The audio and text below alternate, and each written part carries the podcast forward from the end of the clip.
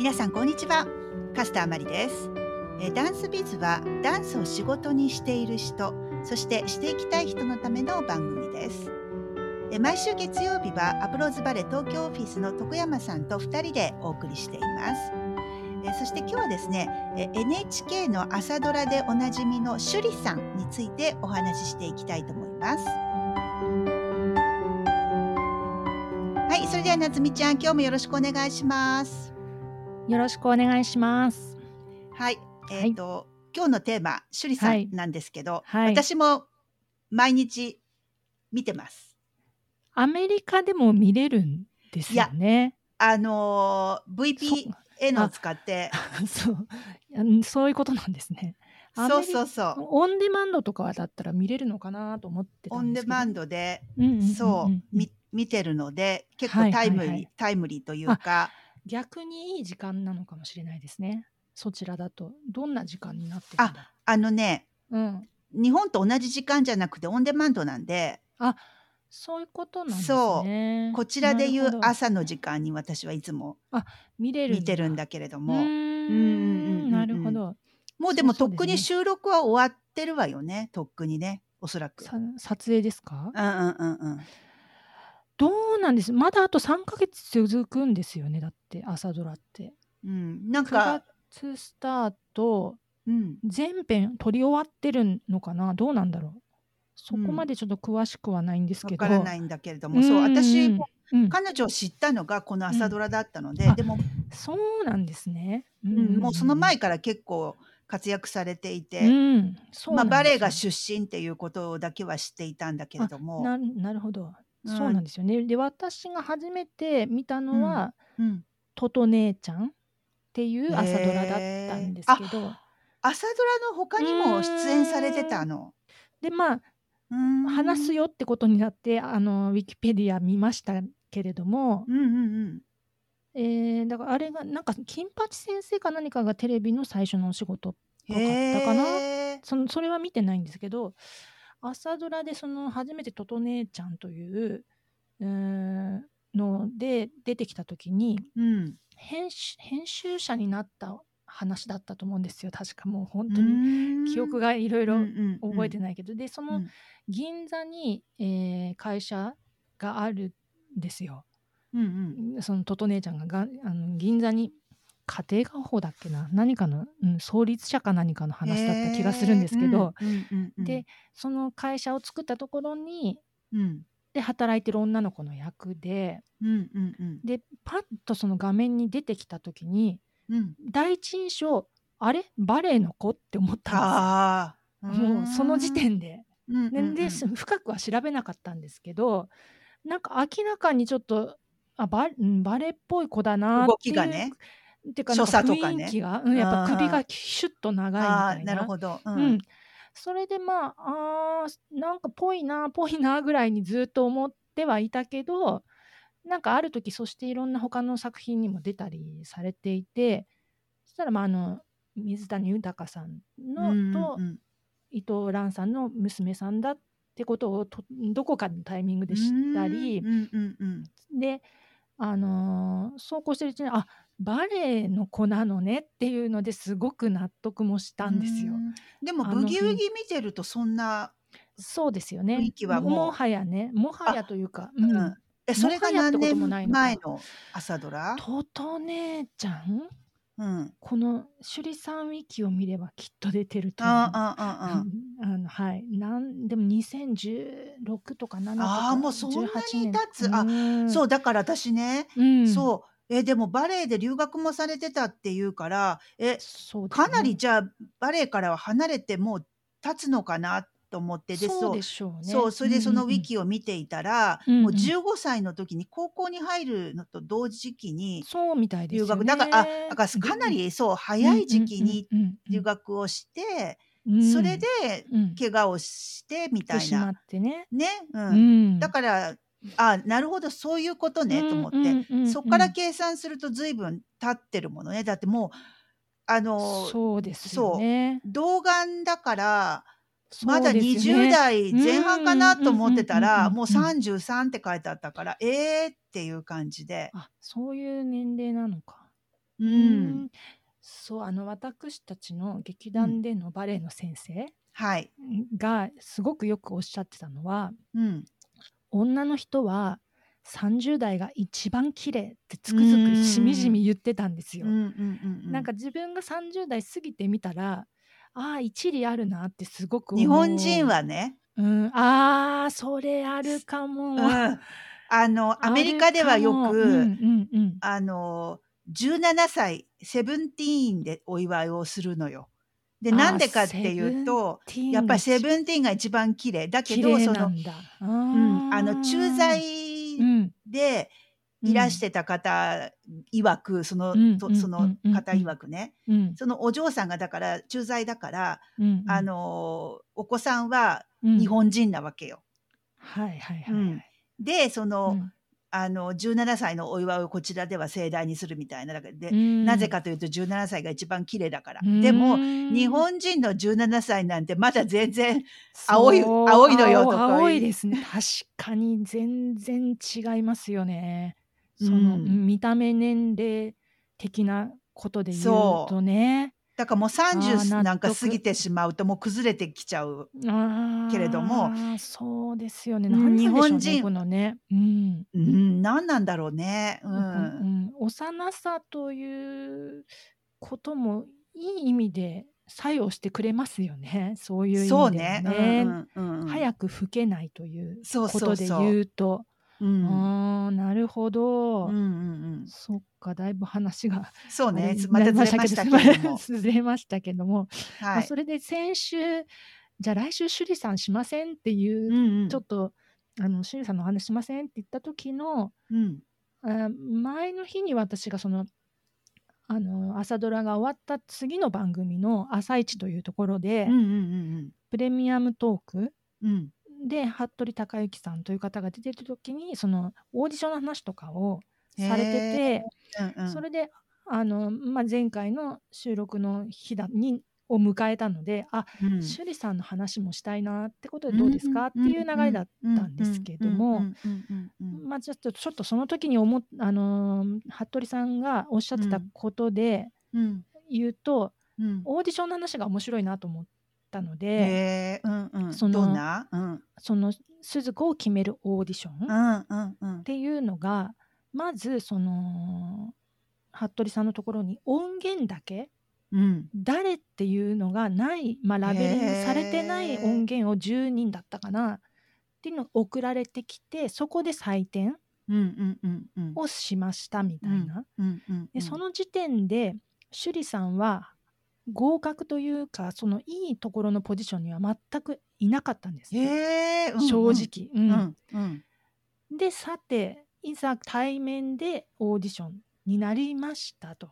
うんで一通り聞きました。っうん。てなった時のそのあの歌がうまい云々トレーニングしてきた云々ではない何かがすごくやっぱりあの役この役はあの子みたいななんか空気感が多分分あったようなことを言ってて、てそれで、まあ、NHK の方々もキャスティング3000人とか2000人とかから選ばれて朝ドラってすごく多いうんっていうものね。うん。そうそう。で昔は朝ドラはあの何の芸あの経歴もない子を起用してたけれども最近もうそれも変わってきて、ある程度名前のある子がやっぱり実力もあるんですよね。ある程度、うん。っていううことで、まあ、今回も趣里さんが、あのっていうこオーディションに行かれてうんっていうことで、まあ、NHK の方々も、まあ、いろいろ考えた結果趣里さんってことに多分なったんだと思うんですよ。うんうんでその決断をする中の一つに、うん。まあ、やっぱり、まあ、それそこまで考えてたかわからないけどもこうバレエをやってきたこと、うんっていうことで言うと、まあ、私が思うにメソッドを学ぶ姿勢っていうものがすでにあるうんうんうんうん。わけですよね。うんうん。でその趣里さんはバレエをちょっとバレエがバックグラウンドがね。そうでうん。バレエ諦めたけれども、そのうん。後演劇に出会いうんで自分でちゃんとその演劇のメソッドを習いにうん。通い、うん。そこでちゃんと、まあ、イギリスというところで留学してたこともあると思うけれどもちゃんと演技にもメソッドがあるってことを分かって、ちゃんとその稽古を積むっていう、うんうんなんかこうもっと昔の日本の芸能界だととりあえずドラマ出しちゃえみたいな時代のアイドルがなんか芝居も何でもや何でもかんでもやってみたいな。それとは違ってちゃんと芸術という意味で演技を学びうん実力をつけてきた方だからうん。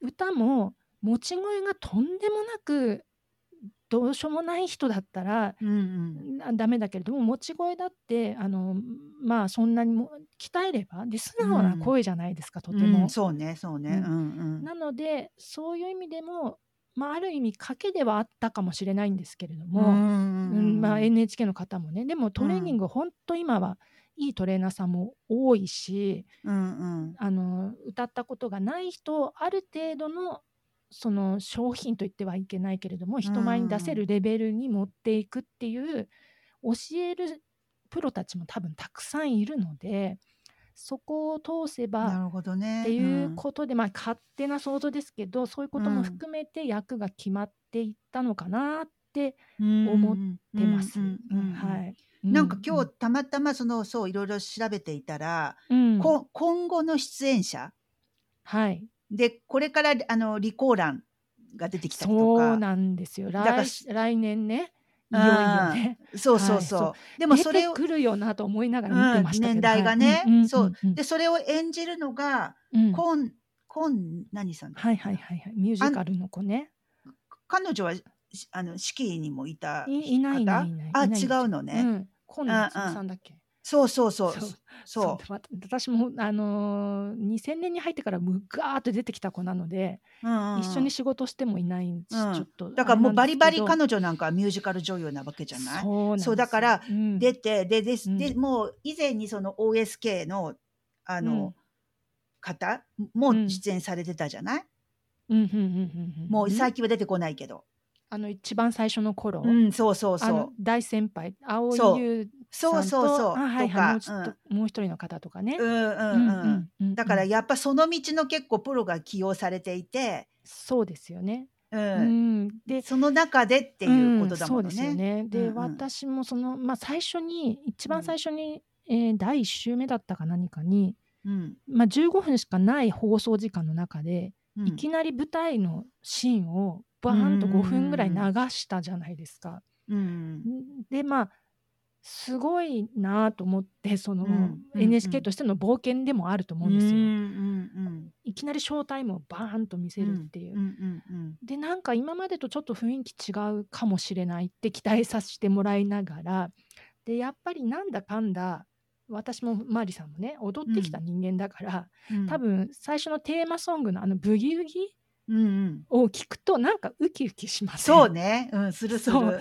うん。なんかこうつい踊らんこう、うんキッチンで踊るじゃないけど、うんなんかこうかかった途端にこう体がこう反応しうんて、うんうん。わかるわってかる。いう楽しい気持ちになって朝が始まるという感覚もありうんうん。素晴らしいなと思っているんですよね。うんうんうん。ううん。ん。なのでそう,、あの趣里さんが主役ですごい良かったなって思うのは、うんうん。また他にも淡谷のり子さん役の菊池凛子さんと投資でこうやってやるなんかシーンがあった時にそうあと弟のなんとかってすごいあのグッとくるやあはいはい。あのもう戦死してしまったあのそう弟さんね。そうに対して歌うシーンとかにしても、芝居としてこう見てる視聴者として一瞬芝居をこうずーっと見ている中であそこでもしも本当に歌が専門のプロの人の歌声だとなんかその歌に見てる人の気持ちが引きずられてうん。ドラマの芝居を見ていたという気持ちがなんかせき止められちゃう。うん。だから劇的すぎなくって、ちょうどいい塩梅の芝居としてその劇芝居の劇中歌として存在してまたその芝居に戻っていける視聴者がっていう意味でも技巧的すぎないしもちろん、うますうまいっっていうんではない何かも届いたし、すごい良かったなと思って、あの多分オーディションには歌唱力の猛者も山のようにいたとそうでしょう思うんですね。ね。もうここぞと思って登場あのもう今私と思ってきっと来た千二千何百人がいっぱいいたと思うんですよ。うんうんでしょうね。でうんもしかしたらその今夏美さんもその役で鈴子で受けてた可能性だってあるしうね。んなるほど。ううんんうんんうんうんだからでもよかったな首里さんでと思って、ううんん、すごく、すごい毎日すすごいあれ見るの楽しみにしてる楽しみですよね。うんそうそうそう。うん。でなんかどんどん役が入り込んでてくれて。そうね。なんかもう最近はもう首里さん見るだけで涙が出る。時代も時代だしね。そう優しさと時代の背いう景とかかねうん。あの鈴子さんの持ってる優しさだろうし首里さんの中にあるこの優しさというか、もう。ね姿を見るだけで泣けてくる。ですね。うん。うん。まあ他にうん。でも最近すごくまああのその趣里さんはじめうん。そのバレエがバックグラウンドで、まああの普通のお芝居とかミュージカルとかやってる方も結構そうですよね。多い。ですよね。ううんん、そう。そう米倉涼子さんなんかはねもちろん、うんあのスタイルの良さというかね。うんで確か谷桃子バレエさんにで通っ谷先生とも直接習ってたような感じの。あれま牧あさみバレエ団じゃなかった？違った、でウィキで見るといろいろ出てくるんですけど、うん。谷桃子先生ってあ牧先生かな？どこだろう？私はずっとそういうふうに思ってたんだけど。まうんうんでなんかこうあなたはバレリーナなれるなれないみたいなことを言われてみたいななんかそういうことをテレビでさ話してらしたこともあるし、まあ本当にスタイルいいですしねうん米倉さんはね。でシカゴもかっこよかった見た夏美ちゃん。見てます見てます。えーえそう米倉さんのシカゴ見てますー、ね。そでそれこそ米倉さんも正直歌い手、う。うんうんもしうあの米倉さんのスタイル何がしダンス力がなくて歌を歌だけでってなったらあの通用しないと思うんですね。うんうんうんだけどまあその一緒に出演してたメンバーで知ってる子たちも多少はいたりして、うんうんそうするとなんかもうねシカゴ愛が深すぎるらしいんです。よへえそうなんだ。だからもうね座長として、うん、もうみんななんか力になりたくなっちゃうみたいで、うんもう誰よりもシカゴが好き、うん。シカゴオタク的な、うん。でもすごいことですよね。本当にあこれやりたいって思って。うん。でもう暇さえあればブロードウェイ通って、うんいつでもできるぐらいにして、うんうんうんうん。でまあオーディションがあったのかまあわからないですけどその芸能界の裏事情は。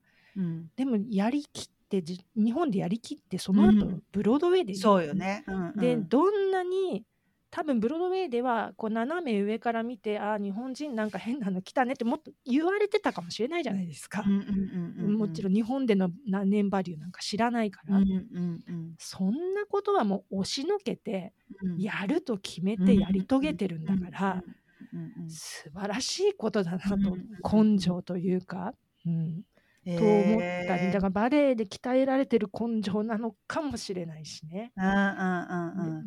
でで平原綾香さんとかも実はバレエも並行してずっとやってらしてなんですよね。だから、うんうん。メリー・ポピンズなんか見に行ったけどうんうんうん。なんかやっぱり舞台なんかやっぱバレエの雰囲気も平原さんの中にもあってうーんそうなんだ。なんかやっぱり舞台に立たれた時の姿とかで違和感がないというか、うんうんうん。またメリー・ポピンズがとてつもなくハマり役だったので、えー、そうなの。素晴らしかった、うん、本当に。なのでへー。そう。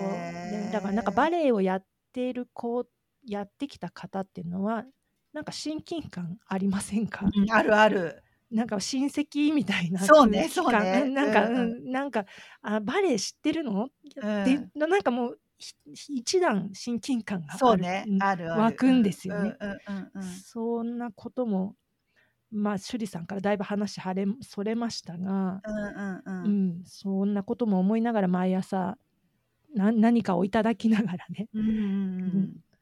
ありがとうございますと思いながらまあきっと皆さん、もううん。そのバレエがバックあのバックグラウンドにあるっていうのはもう、うん結構もうあのだって朝ドラの主役ってことはもう全国区になったわけだから。そうですよね。全国区ですよね、だからうん。その、うん。うんバレエがバックグラウンドだってことももう皆さうん。ん知ってるっていう感じなんしでしょ？てきてるとでしょうね。まあ私もテレビうん見てないですけど、うんうん。うんんもうだってもう次の作品というかもう映画とかなんかいろいろもう情報解禁になったとかいうのもなんかそう。だからどっちが先なんだろう。まだえー、まだ朝ドラ撮ってる途中なのかなみたいな感じで。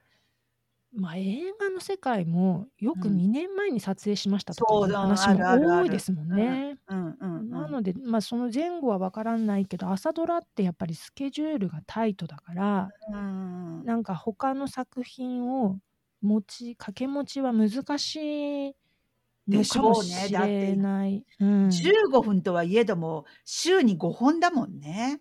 そうでまあ朝ドラについてはなんかうん。リハーサルもするという、へ今変わってるかもしれないですけれども、うん。まあ、時間が決まっていて今は東京で撮ってるのかな？大阪が舞台だったりすると大阪であ撮影したりそのえっ、となんだっけ？安安藤。えー安藤？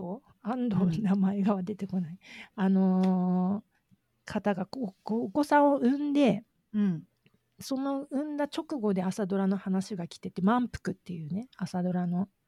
あの安藤サクラさん。あはいはい。うんうんうん。うんうん名前だけ知ってる。うんうん、あれでしょ？そうう。ん。奥田英二さんのお嬢さんそうそうそうそうそうそうですそうで安藤サクラさん子供生まれたからもうしばらく仕事せずに専業主婦になろうぐらいに思ってる時の話だったけどへえ。だけどまあう受けますあのオファーを受けますって時にその NHK 側も万全の体制で受け入れ体制作りますとへえ。いうことで、まあ、大阪だしねに行ってでそこから保育所のようなこともつ作ってというか撮影のところになんかそういうもうサポート体制を、うん、構築したらしくて、まあ、今回その蒼井優さんもそのパターンなんですはいはいはいはい。お子様生生まれてたばかり。うん、だから NHK も一応く国営放送であるならばうんうん。働く女性に対しての、うん、視点っていうことを考えたその作品ドラマ作りとか、番組作りをうん率先してやらないとそりゃそうよねということはありますよね。うんううんんうんうんなるほど。まあそんな流まあ。そういうような人たちがどんどん出てくるということは、そう、うんですよね。今の10代とか20代の方う々、んうんもうきっとんそういうふうにシフトしていく方っていうのはこれからもどんどん出てくるでしょうね。そうですよ。これから人が人口が減り減っていく？日本で、まあ女の人の数ももちろん減る。で子供を産める人口がさらに狭まる。うんうんってことはやっぱり産むひで産む人産む産める時とうんうん仕事にキャリアアップする時期って重なってるじゃないですか。そうそうそうそうそう。30代まあ、うんうん。うん高齢出産で40代までいけるかもわからないけれども、うんだから社会進出という意味ではやっぱりね埋める時期っていうのは限られちゃったりはしてるからそこはやっぱり考えていかないとさらに人口減ってもいいのかわからないけど、うんとかは思いますよね。そうよね。だって結構こっちの欧米の方だとうん例えばバレエバレエダンサーとかでもうん産休取ってまた子供産んでから復帰とかしてるものね普。通にねあの妊婦の方でポワンとフェって回ってる動画とか見ますよね。それはちょっとドキドキするけれども、うん。そうだからバレエもの人もやっぱり出産で諦めちゃうパターンは多いですようね。ん。うん。だけどそれこそあのボイストレーニングじゃないけれどもトレーニングの仕方も進化しているわけなのうんで、うんうんうん。その昔で言うと1日休むと自分に分かり、うん。2日休むと稽古場の仲間に分かり3日休むとお客さんに分かるっててういう、それも一理あるけれども、ん。そうじゃないバレエの極め方というか向き合い方、付き合い方もうあってしかるべき時代に入ったような気もしますよね。うんあのうん谷桃子バレエ団のそれこそあのそうですよね。長橋さんね。なうんうんはあやみさん。あのちゃんと。復帰されてるものねうんうん。そうやっぱ頑張ってるわよねすごく。そういう方も全然いらっしゃる時代にはなってきましたよね。あと、うん中村さんとかね、香織はい中村さんじゃそうない、えっと、中村翔子ん？さん。あ、翔子さん、翔子さんとかお子さんいらっしゃるけど、そうそうそう。あのご主人もバレエダンサーだったんですよ。ああそうなんだ。ううんんうんうん。でもまあそのご主人の理解がやっぱり素晴らしいのもあるし、うんうんうん。うんうんうん。ねえだからこれからまた違う私たちの時代とは違うようなうん。形そうなで、んですようね。